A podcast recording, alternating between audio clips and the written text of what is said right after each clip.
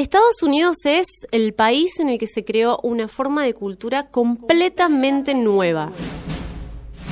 Y esta cultura, nos guste o no, estableció prácticamente todos los referentes a través de los que conocemos nuestro tiempo.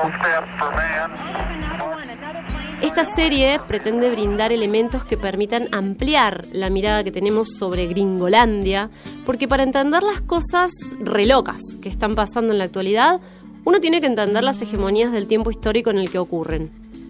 Ellos son la hegemonía de este tiempo, un tiempo en el que, debido al avance tecnológico, cualquier poder dominante impacta de forma planetaria. Solemos compararlos con el Imperio Romano, pero como categoría de análisis eso no es del todo válido, porque el mundo ahora es muy distinto. Una nación que tenga tan tremenda injerencia en la cultura y la política, con la globalización actual genera fenómenos nuevos, de los que no hay precedente. De hecho, el mismísimo siglo XX se está revisando porque, debido a su tremenda complejidad y cercanía en el tiempo, se hace difícil de bajar a una asignatura y enseñarlo. Hay nuevas lecturas de las cosas que pasaron, nuevas interpretaciones. Contar la historia de Estados Unidos sirve para que veamos cómo fueron cambiando las cosas generación tras generación, con qué referentes se identificaron en un inicio y cómo las identificaciones fueron evolucionando y fueron afectándonos. No nos interesa demonizar a los yankees, ellos han creado e innovado en muchísimos aspectos, no solo en lo estratégico, de lo bélico o lo comercial, sino también en arte, filosofía, derechos civiles. Tienen un poder de autocrítica admirable, además. Tienen construcciones y dispositivos de pensamiento de los que incluso podríamos aprender. Pero sí los veremos desde donde estamos nosotros, ¿no? Geopolíticamente hablando. El sociólogo Atilio Borón, con quien pude conversar un rato de esto, cuenta que Estados Unidos tiene varias organizaciones dedicadas al estudio de América Latina. Y sin embargo acá no hemos terminado de entender la importancia de estudiar a ese país.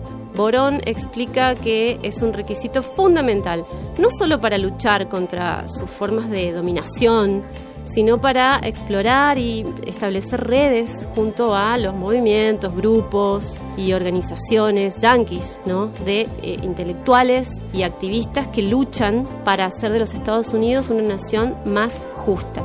Podríamos así pensar en un proyecto de integración continental solidario. Se podría decir que Estados Unidos arrancó como un experimento, un experimento religioso, porque sus inicios son el intento de un grupo de gente de vivir en base a su credo protestante, huyendo de su tierra y armando asentamientos al otro lado del Atlántico. En ese hecho, el de atravesar el océano para llegar a una nueva tierra, ellos empezaron a forjar su identidad, donde se combinaron varias cosas. Hay una analogía con aquel pueblo del Éxodo que, elegido por Dios, atraviesa el desierto huyendo del faraón, del monarca inglés en este caso, y llega a la tierra prometida. Los primeros colonos serían algo así como un nuevo pueblo elegido, parte de un plan divino.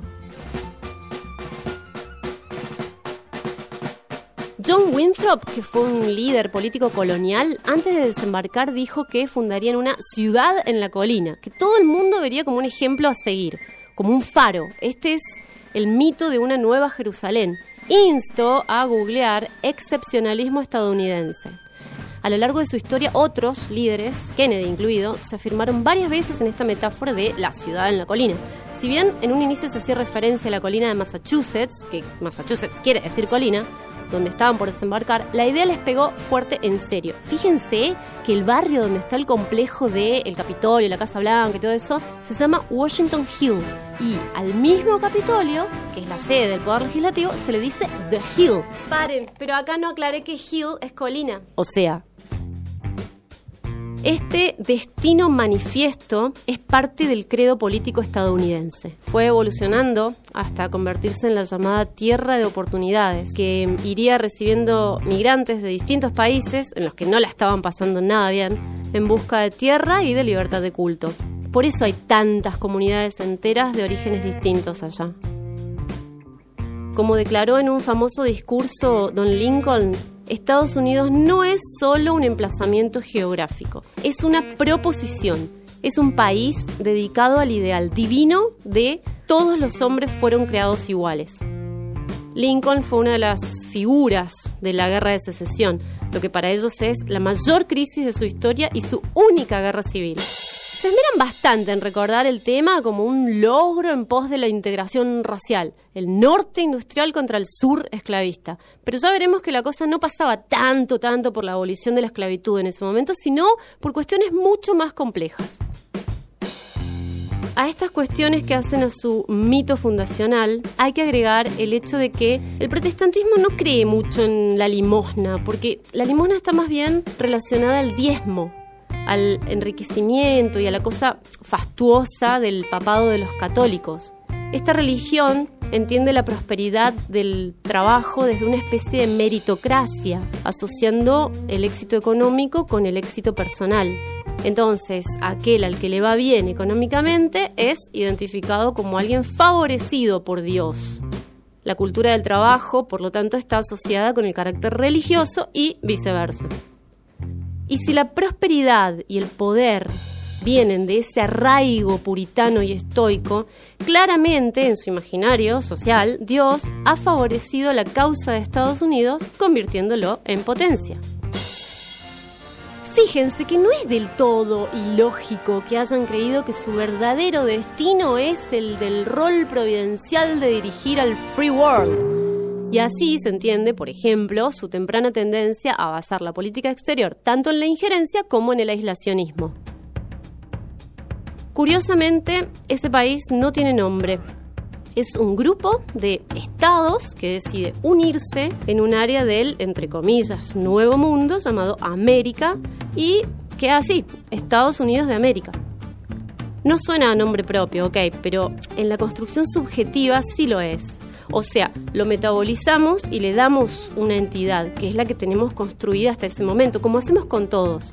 Pero ese conjunto de imágenes y sensaciones que asociamos al nombre Estados Unidos está en gran medida armado o exportado a través de su propaganda. Acá mismo, entre nosotros, si cerramos los ojos y decimos Estados Unidos, sin aplicarle el filtro del intelecto, es más o menos la misma, la misma imagen. Sí, bueno, puede variar un poco la iconografía, dependiendo de si somos generación X, millennials, centennials, pero remite siempre a lo mismo. Bueno, digo toda esta obviedad porque en el nombre Estados Unidos de América hay implicancias psicológicas bastante bravas y es importante detenerse a ver la megalomanía que se esconde en esto de adjudicarse a sí mismos el nombre de todo el continente. Se llaman a sí mismos Americans. Entonces, en definitiva, psicológicamente, para cualquier estadounidense, América es directamente el país que habita. Pero bueno, esto así tal cual, que implica invisibilizar al resto de los habitantes del continente y a las naciones nativas de allá, obvio, no fue planeado porque fueran malvados. Estamos hablando de gente que formaba parte de una época en la que el esquema civilización-barbarie estaba renovando fuerzas en el marco del Renacimiento. Estamos hablando de los siglos XVII y XVIII, de gente que entendía nuestro continente como un nuevo comienzo para la raza humana casi.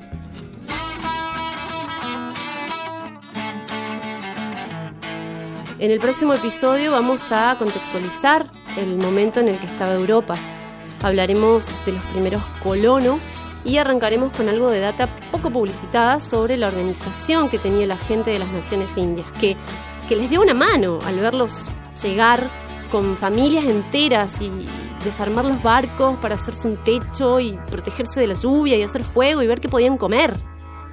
Ni unos ni otros en ese tiempo podrían haber imaginado en qué se convertiría esa tierra un par de siglos después. Pero algo era claro con estos recién llegados. Lo que los movía, lo que les ardía adentro, era realmente la determinación de hacer la suya. Hasta la próxima.